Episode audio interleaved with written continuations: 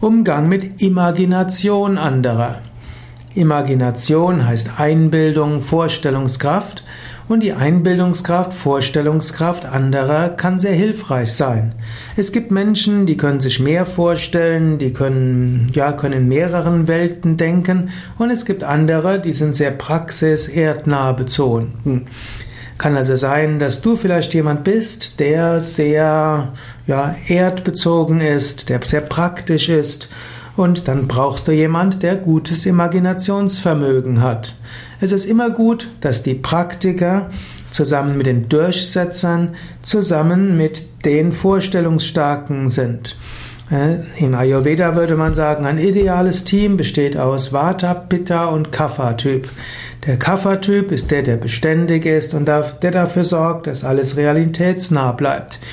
Der Vata-Typ, der hat die Einbildungen, die Vorstellungen, die tausend Ideen und die ganzen Menschen, die er kennt, die er fragen kann.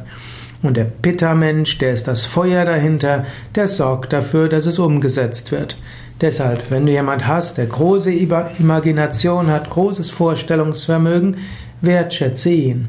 Beachte aber auch, dass in deinem Team vielleicht jemand ist, der das Ganze durchsetzt, vielleicht bist du das ja auch, und dass jemand da ist, der dafür sorgt, dass alles äh, in Ruhe vonstatten geht, dass alle was zu essen haben und dass die bewährten Dinge auch getan werden.